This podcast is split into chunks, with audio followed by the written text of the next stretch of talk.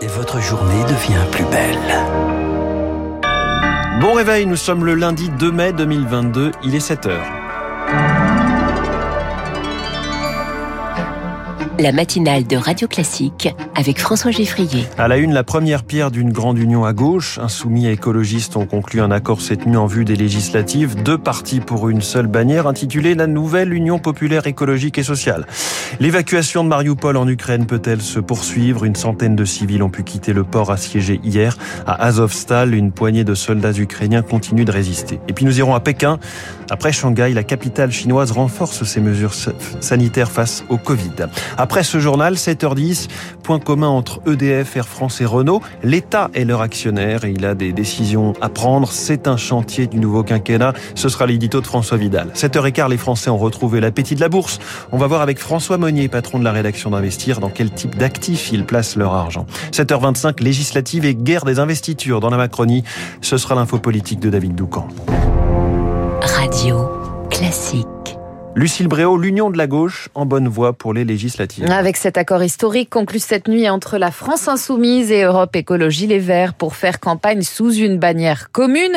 L'accord prévoit une centaine de circonscriptions pour les Verts. Il doit encore être entériné par les militants. Lauriane Tout-le-Monde. Nouvelle Union populaire écologique et sociale. Voilà le nom qui est apparu hier soir vers minuit. Ce sera désormais celui de la bannière commune des candidatures à gauche. Après Génération, les écologistes ont donc rejoint le mouvement et validé à plus de 80% cette coalition avec la France insoumise.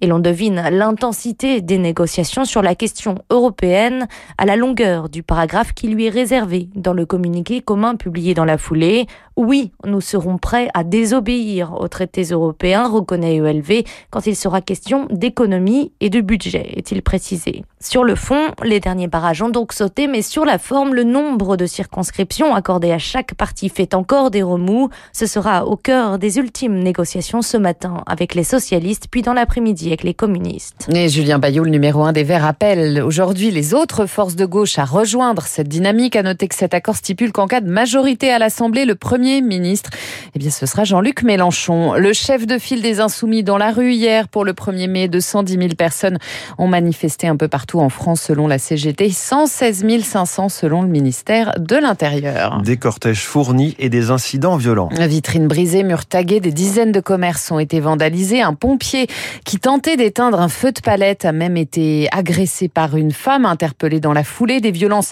inacceptables pour Gérald Darmanin, le ministre de l'Intérieur, qui condamne la proximité entre la France insoumise et les mouvements d'ultra-gauche. Il est évident qu'une partie de l'ultra-gauche s'organise dans notre pays depuis plusieurs années. Mais j'appelle chacune et chacun aujourd'hui, et notamment M. Mélenchon à Dominem, à condamner ces violences et à lever toute l'ambiguïté qu'il peut y avoir avec l'ultra-gauche. Au lieu de s'en prendre aux fonctionnaires de la République, M. Mélenchon devrait soutenir les policiers, les gendarmes, les pompiers qui sont agressés et dont aucun doute ne montre que les casseurs s'en sont pris à eux pour les blesser, pour les tuer. Et l'absence de propos de soutien de M. Mélenchon est particulièrement insultant.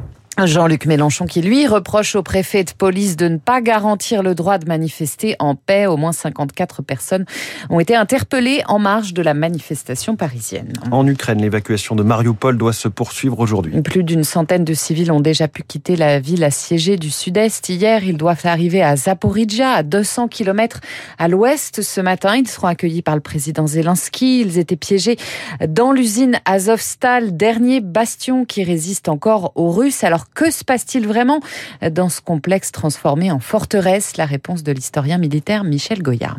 C'est un des plus grands complexes métallurgiques au monde. Il fait euh, peut-être 10 km conçu pour pouvoir abriter ces 40 000 ouvriers, même d'une attaque atomique. Surtout, c'est qu'il y a une véritable petite ville euh, souterraine sur plusieurs niveaux. Et ça, c'est un cauchemar pour des militaires qui doivent prendre d'assaut euh, ce genre de complexe. Ce que l'on sait, c'est que le complexe est toujours bombardé avec des bombes extrêmement puissantes lancées par des bombardiers stratégiques. À l'intérieur, il y a les derniers combattants ukrainiens de la ville, quelques centaines, peut-être un millier de combattants encore, et puis peut-être un millier là aussi de civils qui vivent encore euh, avec eux et qui se protégeaient là. Un propos recueilli par Anne Mignard. À noter que les ministres européens de l'énergie, eux, se réunissent aujourd'hui à Bruxelles pour évoquer l'arrêt des livraisons de gaz russe à la Pologne et à la Bulgarie. En Chine, Pékin renforce les restrictions anti-Covid. À partir de jeudi, test négatif obligatoire pour prendre les transports en commun dans la capitale. Le temps semble se figer en ce long week-end du 1er mai qui continue en Chine. Les Chinois profitent généralement de ces quelques jours de vacances pour voyager, mais pas cette année. La correspondance à Pékin de Valentin Abeille.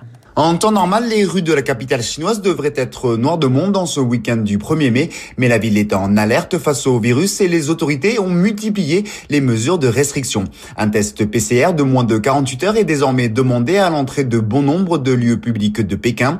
Les 21 millions d'habitants de la capitale doivent donc aller se faire tester au moins tous les deux jours s'ils veulent continuer de circuler normalement.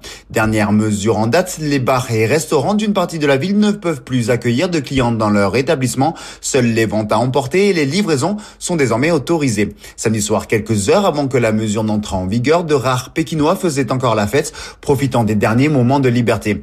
Mais l'ambiance n'était pas à l'euphorie. Tout le monde ici redoute un scénario catastrophe comme celui observé à Shanghai en confinement général depuis plus d'un mois.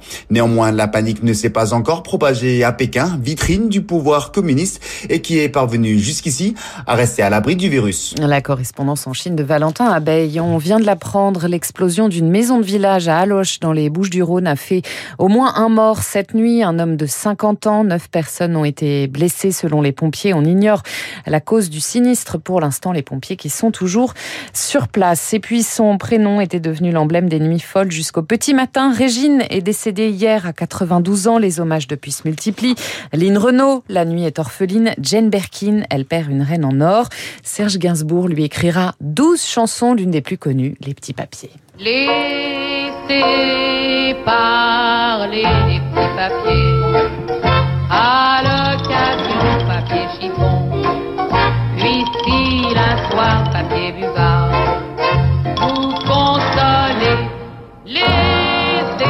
des nuits folles jusqu'au petit matin et évidemment la voix de Régine. Régine que l'on entendra de nouveau dans le journal imprévisible d'Augustin Lefebvre ce matin. Ce sera à 8h moins le quart. Merci Lucille Bréau. Vous revenez tout à l'heure à 8h pour un nouveau journal. Il y aura avant ça Charles Bonner à 7h30. Dans un instant, l'édito de François Vidal. Cette fois, l'État actionnaire ne peut plus tricher. Il doit faire des choix, que ce soit pour EDF, Renault ou Air France. Puis cette question, quels sont les bons fonds dans lesquels investir? François Monnier, directeur des rédactions d'Investir et de Bourse est mon invité.